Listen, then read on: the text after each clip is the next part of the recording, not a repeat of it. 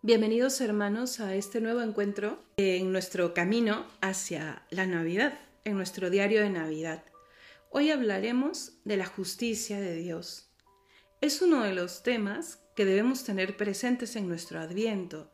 Las primeras semanas o la primera parte del tiempo de adviento está orientado sobre todo a meditar en la segunda venida de Jesucristo, cuando Él venga en gloria cuando Él venga a juzgar la tierra, cuando Él venga a recoger el fruto eh, de aquello que sus hijos, de aquello que la humanidad ha sembrado. Y esa cosecha depende de nosotros.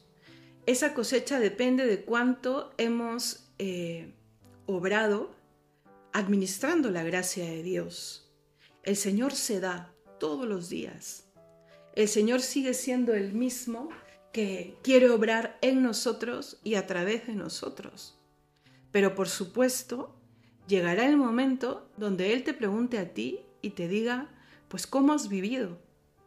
Te preguntará solo una cosa, sobre el amor, pero el amor real. El amor que tiene que ver con cómo te has relacionado contigo, con los demás y con el mismo Dios. ¿Por qué quiero hablarte hoy día de, la justicia? Porque en ese momento, cuando cerremos los ojos a esta vida y lo abramos a la otra, estaremos frente a nuestro juicio particular. Y cuando Cristo vuelva en gloria, cuando se abran los cielos, que era, era lo que meditábamos un poco el día de ayer, cuando Él venga como el alfa y la omega, tendremos el juicio universal. Estaremos todos de alguna manera mirándole y se verá toda nuestra vida, pero primero llegará el juicio particular, donde se definirá si nos hemos salvado o nos hemos condenado, y si salvados, si estamos listos o tenemos que pasar por la purificación del, del purgatorio. Pero la justicia de Dios tiene que empezar también en esta vida, hermanos. Y nosotros cuántas veces le pedimos a Dios que sea justo, no es que Él no sea justo, sino que impere su justicia desde ya. Cuando nos cuestionamos sobre todo sobre el problema del mal y le decimos, Señor, haz justicia.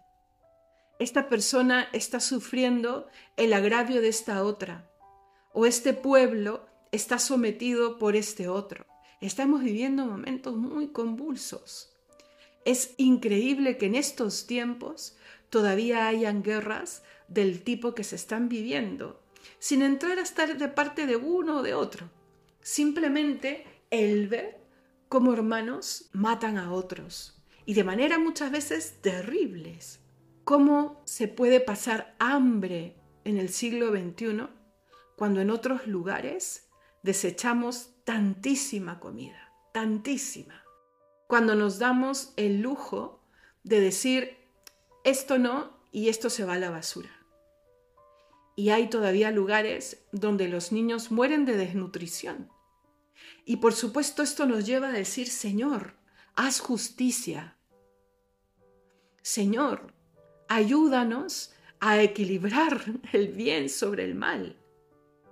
El Señor sabe cómo entrar en el mundo y crear justicia.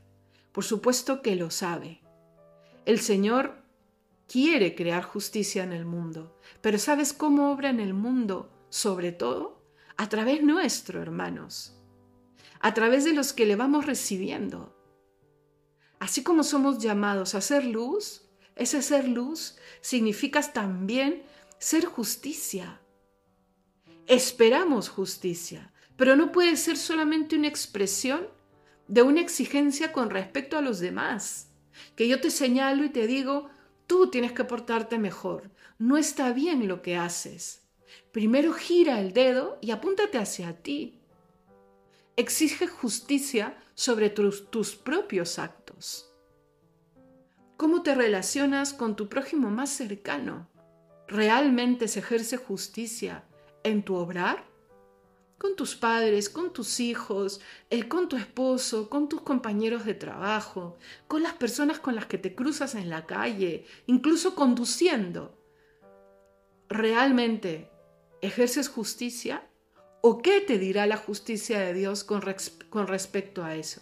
Sabes que todos nuestros actos de toda nuestra vida, ¿cómo será, no? Pero en el cielo todo es posible, en la vida eterna. Todos nuestros actos se verán, todos. Y el Señor los juzgará uno por uno y pondrá en la balanza nuestras obras buenas y las obras malas. ¿Qué cosa pesará más? Las obras buenas purifican es la verdadera justicia de Dios. Purifican nuestras obras malas. Entonces, confiemos, hermanos, que Dios ejerce esa justicia, que Dios ejerce esa purificación en cada una de nuestras vidas y a través de nosotros. Comencemos a vivir en su presencia y así realizaremos esa justicia en nuestra vida y hablaremos de la justicia de Dios en la vida del otro. El mal no es culpa de Dios. El problema del mal es un tema muy complejo, pero no es culpa de Dios.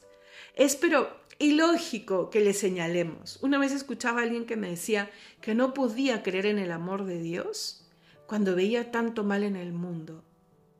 Pero, hermanos, el Señor no se desdice no se desdice. Estábamos hablando el otro día que es el único que es el mismo ahora y siempre. Cuando nos creó y más sobre todo cuando nos redimió, nos dio libertad y luego de alguna manera nos dio el camino para purificarla. Eh, intervenir permanentemente en los actos y en la historia a favor de unos en contra de otros significa robarle la libertad a unos a favor de otros. Entonces dejaríamos de ser ser humanos y nos convertiríamos en una puerta, en un árbol. El Señor no se desdice, para Él eres persona y lo serás siempre. Y mientras haya vida, tengas vida en esta tierra, tendrás la oportunidad de ser mejor, de, ejercer una justicia sobre tus actos y de recibir la redención de Dios ahora ahora, para luego cosechar en el siempre. ¿Me dejo entender? Como te digo, el problema del mal es duro, duro, pero el que más sufre con el que sufre es Jesús. Es el que más sufre, hermanos. Por eso, hoy en día se necesita, yo creo que más que nunca, almas que quieran acompañarle en su sufrimiento que quieran ayudar a purificar el corazón de otros, que quieran pedir por aquellos que sufren, por ejemplo, en los hospitales y están solos, en las cárceles, que están sin esperanza en sus casas, porque el desaliento está pesando más que la esperanza. Hay mucho sufrimiento hoy, hermanos, mucho.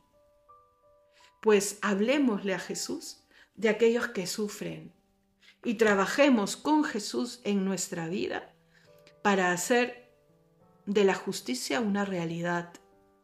Este es también el sentido del adviento. Por eso el adviento nos llama a estar vigilantes. Y será un tema, como te dije la primera vez, al que, al que volveremos siempre. El adviento nos habla de la vigilancia.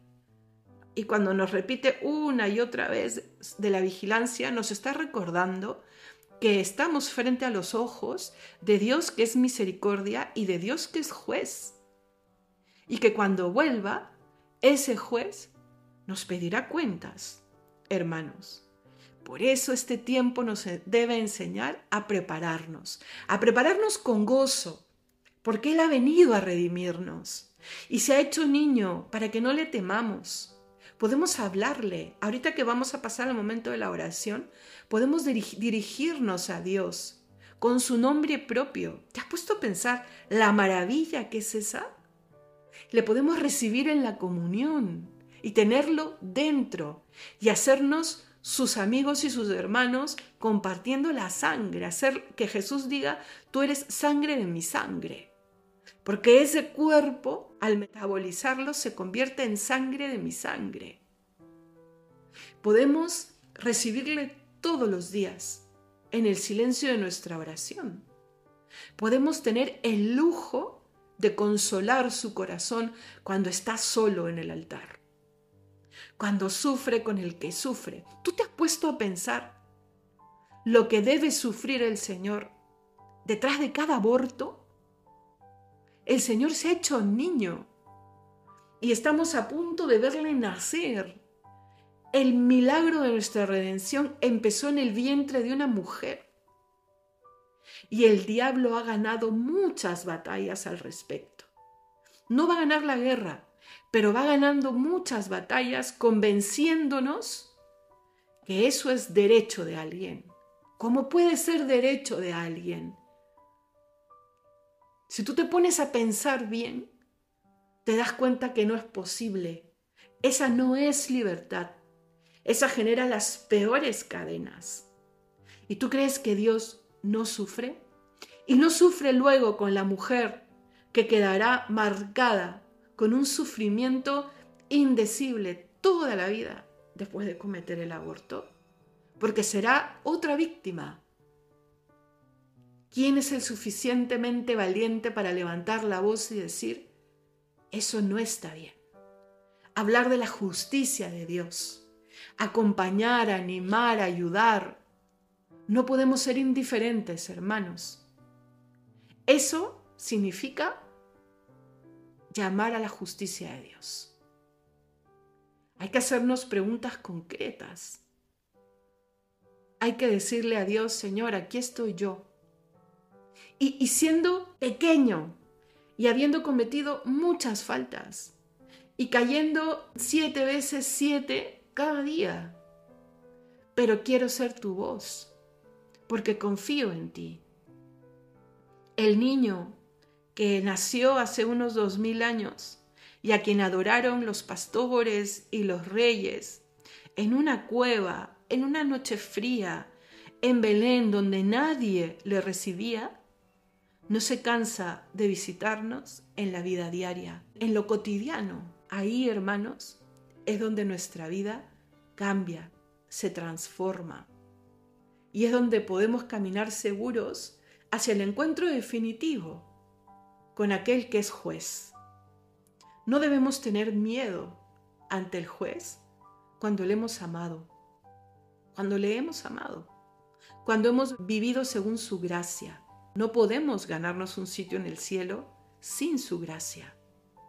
Finalmente, todo es gracia, pero nos toca responder. Nos toca decir, sí Señor, aquí estoy. Vamos pues a entrar un ratito en oración, confiando en este Dios que es misericordia y que es juez, confiando en que Él nos da la luz para hacer luz para los demás, confiando en que nos va a enseñar cómo hacer examen de conciencia de nuestras vidas, de nuestros actos, cómo estar vigilantes. Hoy tendremos dos citas bíblicas. Empecemos con la primera, que es del Antiguo Testamento y que dice, está tomada del libro de Miqueas, capítulo 6, versículo 8, y dice: hombre, Él te ha declarado lo que es bueno y qué pide Yahvé de ti, solamente hacer justicia y amar la misericordia y humillarte ante tu Dios. Palabra de Dios, te alabamos Señor. Miqueas 6:8 El profeta nos habla que Él, el Señor, nos declara lo que es bueno ¿Y qué nos pide? Y habla de hacer justicia, amar la misericordia y humillarnos ante Dios. Así de simple y de claro. Humillarnos ante Dios significa alabarle, reconocer que Él es Dios y que Él sabe todo y que Él sabe qué mandarnos y qué pedirnos porque venimos de Él. ¿Qué quieres, Señor? ¿Qué me pides? ¿Y qué quiero decirte? Quiero amar tu misericordia y confiar en tu misericordia.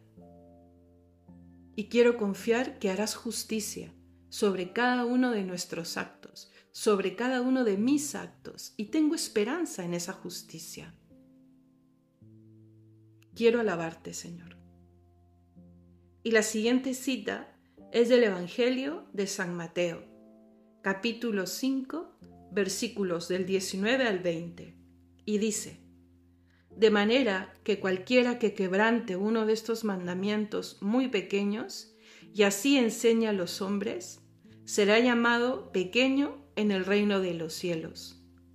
Mas cualquiera que los haga y los enseñe, éste será llamado grande en el reino de los cielos.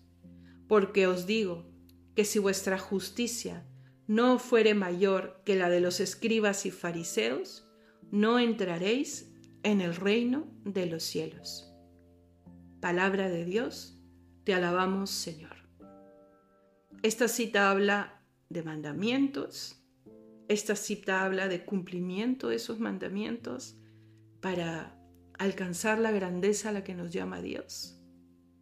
Y este, esta cita habla de condenarse si no se cumplen esos mandamientos. Y de lo importante que es enseñarlo enseñarlos a los otros. Es sencillo, vuélvelo a leer. Y ya sabes, ¿qué quiere decir el Señor? ¿Qué te dice el Señor? Y luego, con confianza, porque Jesús está a tu lado, ¿qué le dices tú? Vamos a poner pausa para tú y yo rezar. Vamos a tener una pregunta y una tarea que se desprende de esa pregunta. El día de hoy, ¿vale? La pregunta es, ¿vivo ante los ojos de Dios que es juez? ¿Vivo ante los ojos de Dios que es juez? ¿O a partir de la justicia de Dios? Entendiendo cuál es su justicia. ¿Vale? Y no te olvides de cuando hablamos de justicia, mientras que estemos en esta vida, confiamos profundamente en su misericordia. Pero no podemos separar la justicia de la misericordia, porque si no sería misericorditis, ¿vale? Y la tarea es, prepara tu confesión, como si fuese la última, ¿vale? En esta vida podemos, con la diferencia de una buena confesión, ganar el cielo, hermanos. Esa es la diferencia entre una eternidad con Dios y sin Dios. Y estamos en la primera semana de Adviento. Te vas a dar cuenta, confía en mí, que después de una buena confesión, hasta la oración se hace mejor. Las relaciones interpersonales se ven de otra manera. Se vive de otra manera, ¿vale? Se renueva nuestra esperanza. Entonces, una buena confesión. Y ya me cuentan cómo les va. Que el Señor los bendiga y vamos a rezar un Ave María para que la Santísima Virgen interceda por nuestro rato de oración y de examen. Dios te salve María, llena eres de gracia, el Señor es contigo. Bendita tú eres entre todas las mujeres, y bendito es el fruto de tu vientre Jesús. Santa María, Madre de Dios, ruega por nosotros pecadores, ahora y en la hora de nuestra muerte. Amén. En el nombre del Padre, del Hijo y del Espíritu Santo. Amén.